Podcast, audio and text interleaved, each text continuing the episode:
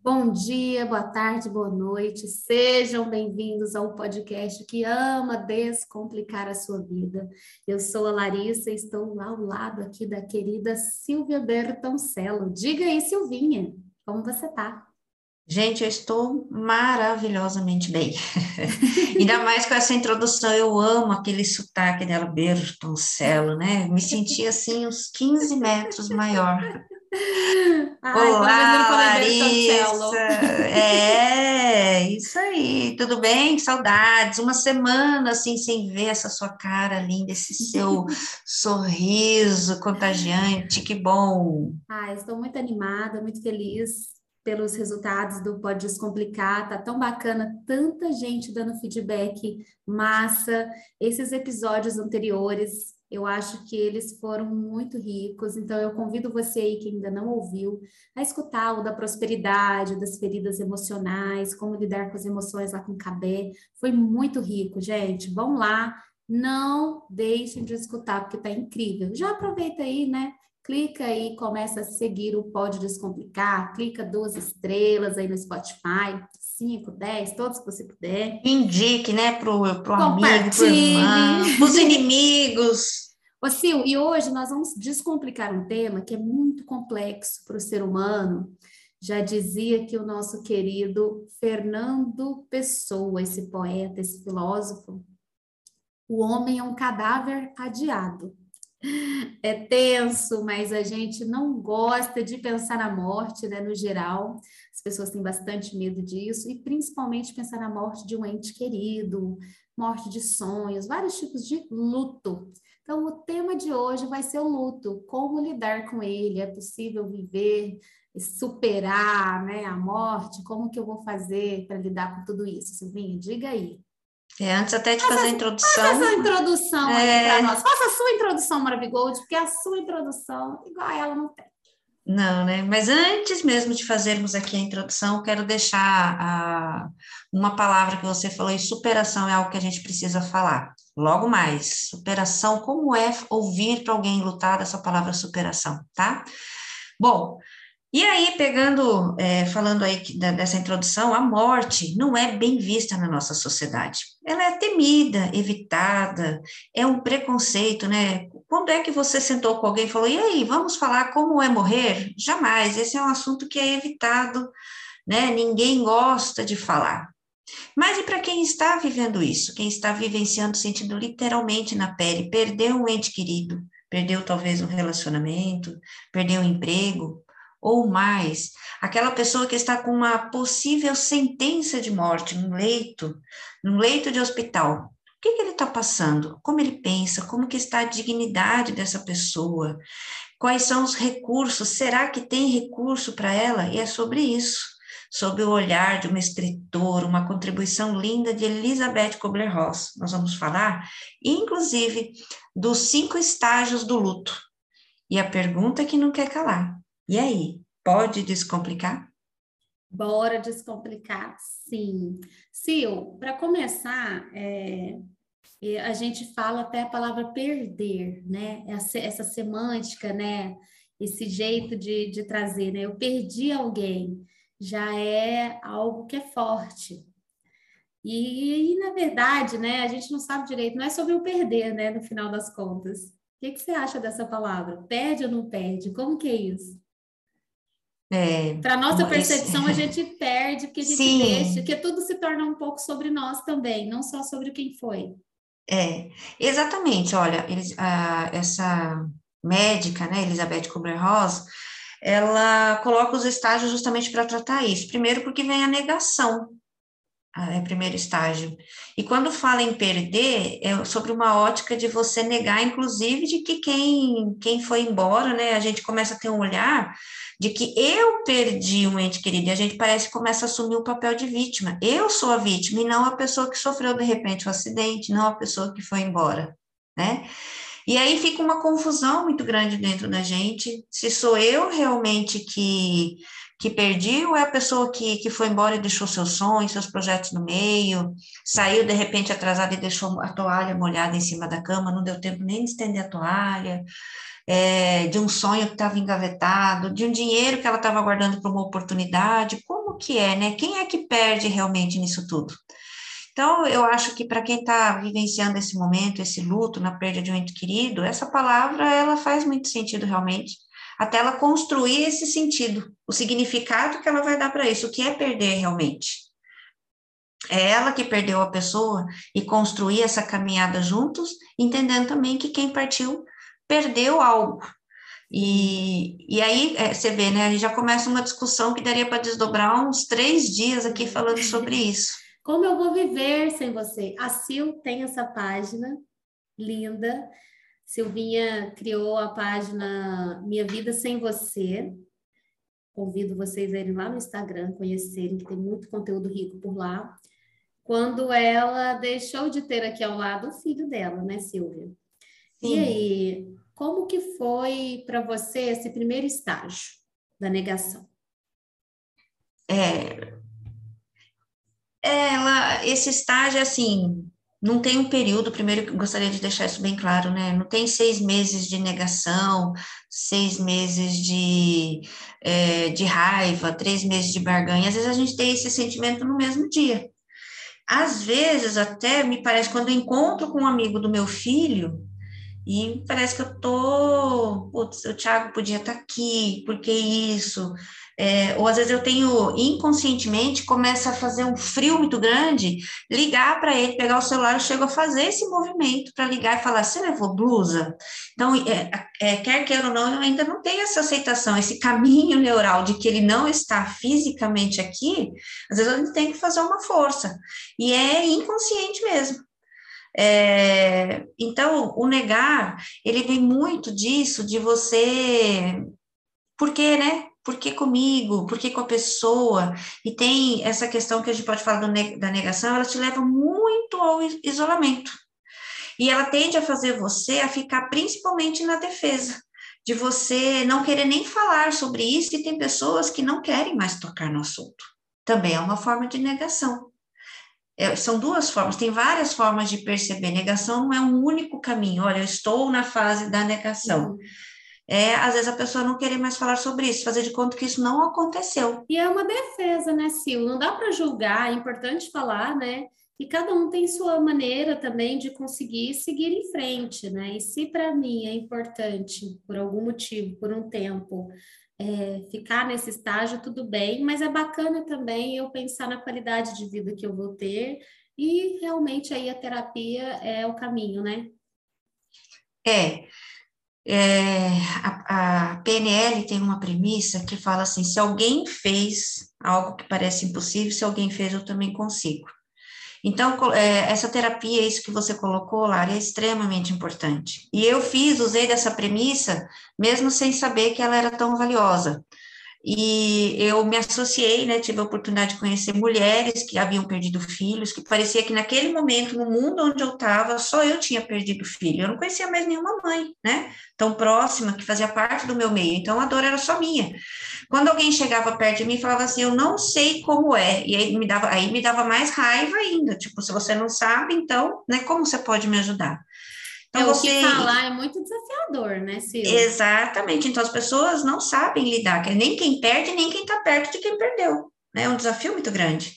Então, você fazer parte de um grupo de pessoas que é, já passam por isso, uhum. e você entender o que ela sente, você, quais são os recursos que ela tem, literário, de aprendizado, você lá e respirar e beber dessa fonte junto com elas, uhum. é um apoio muito grande. Então, divide isso fez muito, divide a dor, porque você vai perceber que se elas já estão num estágio diferente, no outro momento já estão arrumando cabelo, né, já estão tomando banho, porque a gente passa por essa fase uhum. de colocar um sorriso no rosto, de às vezes até consolar outra pessoa, se ela faz, você também consegue, mas você precisa ter esses alicerces. Um ilutado, muitas vezes, Larissa, é um dos pacientes, um público mais difícil de lidar, porque ele não quer ser ajudado, ele não quer sair daquilo, porque ele tem uma crença de que ele não merece mais ser feliz. E se ele for feliz, ele está traindo aquela tá traindo ele vai quem foi. feliz se a outra pessoa foi embora e eu não posso rir mais. Então, é, são muitas camadas, né? É muito Muitas. desafiador. É porque isso vem da família, né? Ela já percebeu um avô, alguém que ela conheceu que às vezes ficou um ano, né? Antigamente ficava uhum. um ano de preto. Uhum. Como que agora ela vai passar batom e sorrir? Quem que ela está desonrando? Sim. Ô, e qual é o segundo estágio do luto? A raiva. E essa pergunta que, que aí você comentou, porque comigo ela tem muito a ver com a raiva. Uhum. É, ela é um estágio difícil para todos, e inclusive para quem, e não só no, no, no, no, luto da perda mesmo, de alguém morrer. A raiva é inclusive na perda de um relacionamento, né? É, aceitar isso. O que, que eu fiz de errado? E aí vem assim, isso é um castigo. O sentimento de culpa na raiva aumenta demais. Ou você culpa alguém e terceiriza isso, porque está acontecendo com você, que aí você não tem essa, o senso de autorresponsabilidade, perceber até onde, de repente, no relacionamento é você. E no luto, na perda de alguém, é você entender que é um processo. A vida, em qualquer em algum momento, alguém que te circunda vai embora a gente tem muita raiva mesmo de e fica repetindo, eu não aceito, eu não quero, eu não, por que eu, por que o fulano? E é muito desafiador realmente. E como lidar com essa raiva? A gente falou um pouquinho sobre isso também no episódio 1 com o Cabé, de que a raiva não necessariamente é uma emoção negativa, ela é uma emoção, ponto. E vamos até lá para escutar um pouquinho sobre isso, né? Sobre essa fase. Mas aqui, como lidar em relação ao luto? O que, que eu faço com essa raiva que eu sinto, Silvia? Olha, eu senti raiva. Sabe que teve um momento que eu senti raiva até do Tiago, né? Porque eu pensava assim: quem mandou você embora mais cedo, me deixar aqui sozinha? E isso acontece, eu estou falando isso com propriedade, porque depois eu atendi mais de 600 pessoas no, no, no momento do luto e não foi um privilégio só meu. Às vezes a gente fica com raiva de quem foi embora. No momento, nós, nós estávamos três dias para casar e já te, atendi pessoas assim e aconteceu uma fatalidade, o noivo morreu né? Aí você fica com raiva do, do destino, porque comigo, fica se fazendo perguntas, o sentimento de culpa é muito grande. Como lidar com isso? E como eu fiz? É, se eu falar que eu fiz só isso, mas para é, trazer uma clareza, de repente, aí para quem está nos ouvindo, entender que tem coisas que não vão depender de você, principalmente o momento que a pessoa vai embora, não depende de você entender que em algum momento isso vai acontecer, independe do que você faça. Você pode procurar a opinião de outros médicos, você pode procurar é, levar em outro hospital, mudar a medicação, fazer alguma. Isso vai, em algum momento, se tiver que acontecer, vai acontecer. É, e, e, é legal e que diminuir a, raiva a também ajuda, né, Silvia? A raiva, querendo ou não, ela te tira da tristeza, te tira do torpor. Porque se você está com raiva, você está se movimentando, você está com energia ali, né? Então, se bem direcionada, porque às Sim. vezes a raiva também é o que, que ela faz? Ela é um, um, um uma, uma energia. Exatamente, muitas vezes até para deixar você ter a desculpa de o porquê você quer ficar ali naquele estágio. Tem gente que fica três anos no estágio da raiva, que nem meu filho passou por um acidente de trânsito eu podia estar até hoje procurando advogado, a empresa, pôr do processo para descontar minha raiva e querer que se faça justiça. E eu não viver o que tem, o aprendizado disso tudo. Para quê que eu sempre falo, né? Para que aconteceu isso? A raiva, ela cega, né? Sim, com certeza. Ô, Sil, e o terceiro estágio? A barganha. Né? É uma tentativa de adiantamento. Tipo assim, de repente, é, digamos que você, isso é muito, essa barganha, esse estágio é muito para quem está com alguém em estado terminal, né? É, e aí você começa a entrar nesse estágio e fala assim, olha, senhor, eu sei que eu não fui tão bom dentro da crença de cada um, se eu fizer X, você me dá Y, ou se eu fizer mais o Y, você me dá outra coisa. Então, ele fica barganhando dentro dele alguma coisa para não começar a sentir a dor. Ele começa a negociar, porque a gente tem muito disso, ligar né, para o atendimento ao cliente, fazer alguma coisa para que isso diminua. A fase da barganha é, é esse condicionamento, é um comportamento de querer ser recompensado. Também é desafiador, claro, como qualquer fase, né? E ainda mais que vai dando um mix de todas nesse momento. E até esses dias, uma cliente minha perdeu o pai, e a gente fica sempre naquela situação de eu já, já entendo que eu não posso mais ficar, ai, nossa, não sei nem o que você está sentindo, eu já não, não repito essas frases, já aprendi algumas coisas aqui com Silvinha, né? E como ter empatia por algo que eu não vivi, né? Então, é muito sobre levar para o outro, né? O que falar nessa hora? É muito como eu posso te ajudar? E está ali sempre disponível, né, Silvia? Mas num primeiro momento as pessoas ficam sem ter o que falar, ficam também chocadas, querem tirar a dor do outro. Então, a intenção é positiva de quem pergunta, Sim, a gente não está julgando, imagina. Quantas vezes eu já falei, nossa, e antigamente falava muito, ah, é porque Deus, né? E tem gente que vai ficando com raiva até de Deus, né? Eu lembro de você comentar com isso, que as pessoas falavam, ah, Deus quis assim e tal. Né? Por que Deus quis isso? Como assim pois Deus é, quis isso? podia não querer, né? Ele tinha opção, já que a impressão que é. Como assim? Se, é, apertar o vermelho morre, se apertar o verde ele tem mais dois anos de vida, mais ou menos assim, né? Sim. E o quarto estágio? quarto estágio ele vem muito aí com a questão da depressão, porque leva você em numa tem muito a ver com a questão você não aceita, né? Não aceita o episódio, não aceita o que está acontecendo e você entra na depressão. O que que é? É aquelas visitas constantes lá no passado né? Você fica vivendo lá do passado e principalmente daquilo que você não fez. Podia ter feito, podia ter ido, podia ter abraçado mais, podia ter feito. E aí o que acontece? Cada vez mais você entra numa vórtice do sentimento de culpa, porque você se sente punido, porque parece que você não merece, mas se você é aquilo que você precisa, se sentir culpado e ter esse sentimento de angústia muito grande. E acaba ficando por um tempo, um determinado período, e muitas vezes cinco, seis anos na depressão. Fica aquela ideia de que quando o fulano estava aqui era diferente, era melhor, né? A pessoa começa a acreditar piamente de que realmente antes era tudo mais fácil, mais simples, né?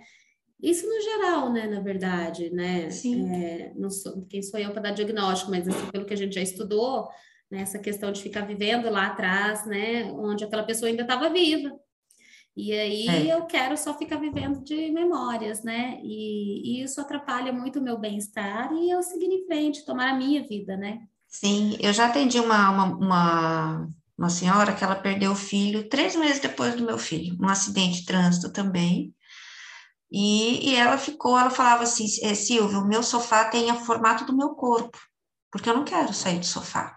Então, ela já verbalizava, por mais que você fizesse ali a sessão, ajudasse, ela, o querer dela ainda era o sofá, ela não tinha mais um propósito. E ela tinha outros filhos, marido, né?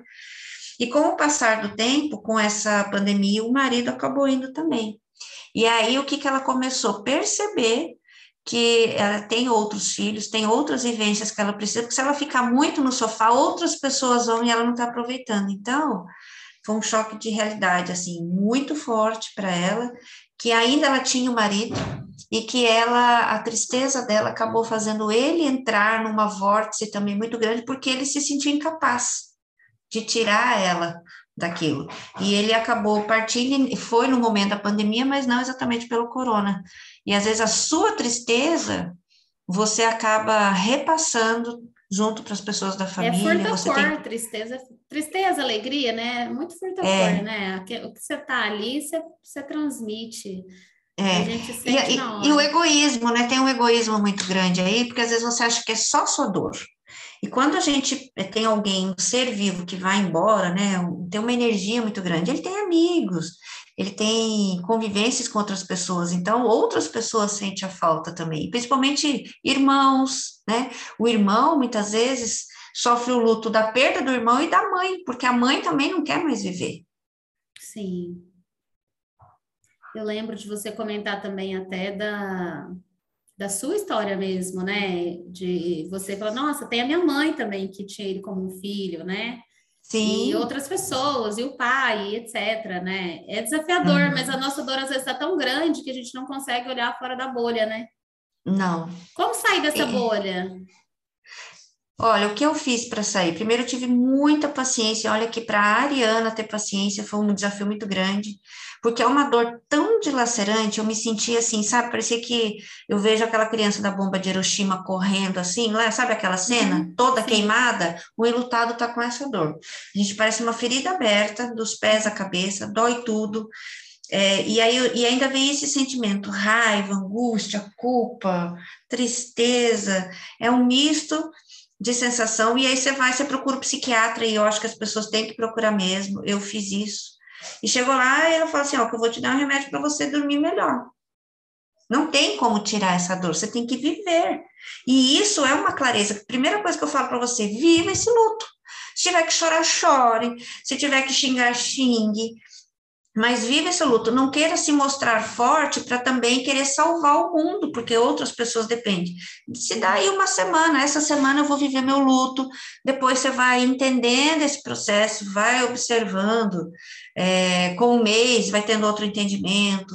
E o, o primeiro ano disso tudo é o ano que você consegue entender o primeiro aniversário, o primeiro Natal, o primeiro Dia das Mães, tudo primeiro. Então, o primeiro ano é um ano que você vai passar por esse, todos esses estágios, em, em diferentes momentos, mas entender que é um processo. Depois, isso, o tempo, o seu entendimento, o seu olhar, se você está aberto para isso. Procure pessoas, terapia coletivas que, que se tiver no, onde você está. Leia, tem muitas biografias, que isso também me trouxe muita clareza. Busque entender o que a ciência fala da morte, o que as religiões entendem, e não o que a gente também fica numa zona de conforto, querendo que as pessoas tragam o que é morrer. Uhum. Onde meu filho está? Busque a sua percepção de mundo, Onde está, o que, que é essa energia, o que, que a ciência traz, o que, que a mecânica quântica, a física quântica, né? A, a própria religião que você segue. E, e mais do que isso, comece a colocar o seu raciocínio lógico. Faz sentido isso realmente? A pessoa morre, acaba, né? Sim. Ou é uma energia que a própria ciência fala, energia não acaba, ela só se transforma. E aí começa a entender. até naquele, naquele contrário, né? Se fosse eu que tivesse ido, como eu gostaria que todos tivessem ficado aqui, né? tristes ou não, né? Vai se cutucando, é desafiador. Não estou falando que isso é. é bom, não, viu, gente?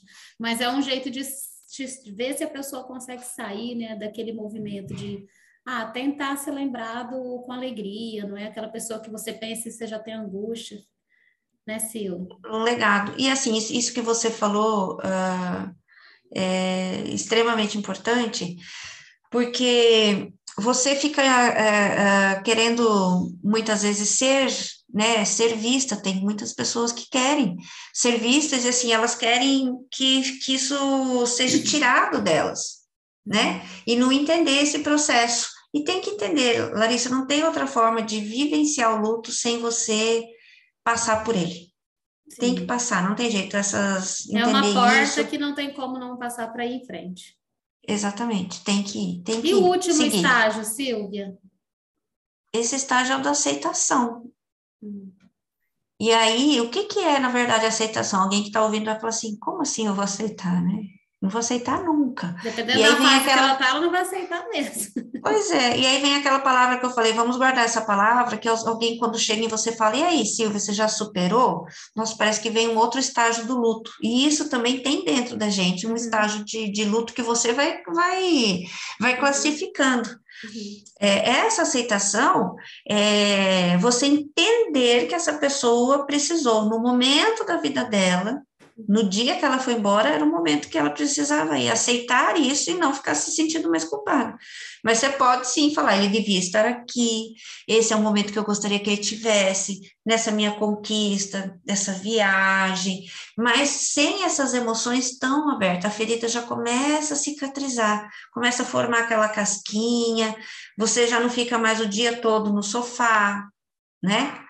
Já não chora mais com tanta facilidade. Não estou falando que não vai chorar, que não vai pensar, que não vai lembrar da pessoa. É aceitar com menos, menos angústia. Sim. Interessante até que, falando sobre esse assunto, né, que você também acaba, não é sobre é, falar assim, não, superei, não é bem essa palavra, é superar a ideia né? Você de que você vai ter que seguir em frente. Porque é. muitas vezes o desafio é falar, mas por que que eu vou seguir em frente? Eu acho que bateu muito essa vibe em mim é, quando eu passei por isso, é por que continuar? Por isso que eu gostei tanto do, de ver o, o, Minha Vida Sem Você, é, mas por quê? Que eu vejo muito que é essa dor que fica, né? Sem essa pessoa aqui, qual o sentido? Uhum. Muitas vezes, quando a pessoa não tem essa inteligência emocional, não tem o seu para quê certo, ou tem uma conexão tão forte que não sabe ser sem, sem o outro junto. Sem ter, né? É, ela vai ter que trabalhar bastante esse autoconhecimento e entender esse para quê dela nessa vida, né? Então, a Silvia, por exemplo, ela já transformou tantas pessoas ela foi um instrumento de transformação para tantas pessoas e de cura por conta dessa vivência, né? Não que a gente fala, nossa, preferia não ter sido. Lógico, né, Silvia? Se fosse para escolher.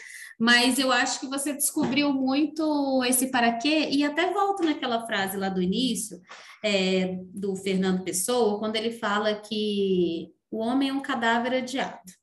É então, se eu já eu, na, eu vou nascer sabendo já que tem morte certa, né? E que eu não sei esse quando. Racionalizando bastante, eu olho para a vida de outros animais, vejo essas questões, que tudo é possível, mas quando a gente vem para o humano, para esse emocional e a gente é totalmente diferente, a gente pensa em tantas coisas, eu quero muito ter os meus perto de mim. Então, eu faço planos. A morte de alguém também é a morte dos meus sonhos, dos meus planos, da vida que eu tracei.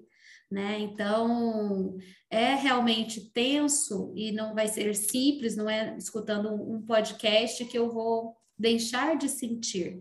Mas eu vou, é, esse momento a gente trouxe esse assunto para iluminar mesmo, né? Trazer possibilidades de que você vai ter que sentar você com você mesmo, se perguntar o que, que acontece realmente para mim? Qual é a minha percepção do que, que acontece no depois? Eu acho que essa hora, quem, quem pode se apega à espiritualidade, eu acho que ajuda bastante, né? E se você não vai para o lado espiritual e é bem do racional, você também vai ter que trazer essa questão de que já nascemos sabendo que iremos morrer. É. Então, de toda maneira, tem que ter uma resposta aí, porque a pessoa não consegue sobreviver sem, sem achar um, uma maneira, né? É, e assim, esse último estágio que a gente falou, que é a da aceitação, não está ali sublimado que é o momento de um estágio da felicidade. Depende. Mas não tem essa conotação, é a aceitação para diminuir as dores, as suas dores. E aí também o que me trouxe muita clareza hoje, que eu falo que tem essa aceitação dentro de mim, numa roda de, de, de, um, de um encontro que nós fizemos, uma mulher perguntou para mim, Silvia, se, se o seu filho voltasse, é, você aceitaria? E aí a, a, resposta seria óbvio que eu aceitaria, porque ela estava com aquela, queria trazer a filha dela de volta, e ela, isso não existe, né? É uma fase, é um que passa e você não volta. Aí eu falei, eu gostaria muito de ter a oportunidade de perguntar se ele quer voltar, porque eu estou olhando pelo, pela, pela minha dor, de novo, eu estou sendo egoísta. E eu acho que quando você começa a ter essa percepção, já tem um nível de aceitação diferente, e a gente pode classificar cada um dentro da sua do seu, da sua realidade, né? Será que a pessoa que já está oito, nove anos, que é o caso do meu filho no plano espiritual, já está, digamos assim, integrado a isso, é, ele quer voltar? Ele quer ter essa vivência? Quer? Preciso perguntar para ele, porque eu, muito tempo eu fui muito egoísta. Eu fui tão egoísta que eu não queria que ele tivesse ido embora. Porque tinha que ser obrigação. E aquela frase: o filho não vai embora antes da mãe. Aonde é que está escrito isso? Isso é um conceito que nós colocamos no mundo e a gente acha que virou uma regra. Isso não é regra. Eles vão embora quando tem que ir, né? E ele não tinha que estar aqui para me fazer feliz. Eu tenho que ser feliz independente dele estar aqui ou não. O meu propósito de vida é ser feliz, que é o que você falou, sem ter ou não ter. É um estado de espírito. E isso é um processo. Eu amei quando um você falou isso tempo. pela primeira vez para mim, que uma das grandes sacadas que você teve foi entender que o Tiago era muito maior do que vir com a missão de fazer você feliz. E quando você entendeu isso, de que ele era muito mais do que vir para me fazer feliz, ele não tem que viver no meu tempo. Né? Ele não tem que viver pelo tempo que eu gostaria. Não é sobre mim, é muito desafiador porque é uma dor dilacerante. É, é, essa sensação de ser irreversível é dilacerante, é dilacerante. Eu acho que isso é o que mais é, faz com que o ser humano tenha essa dificuldade de seguir, de aceitar, de passar por todos esses estágios do luto. E aí eu acho que vou repetir, é, é uma frase batida, né?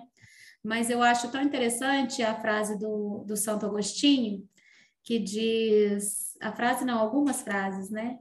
A morte não é nada. Eu somente passei para o outro lado do caminho.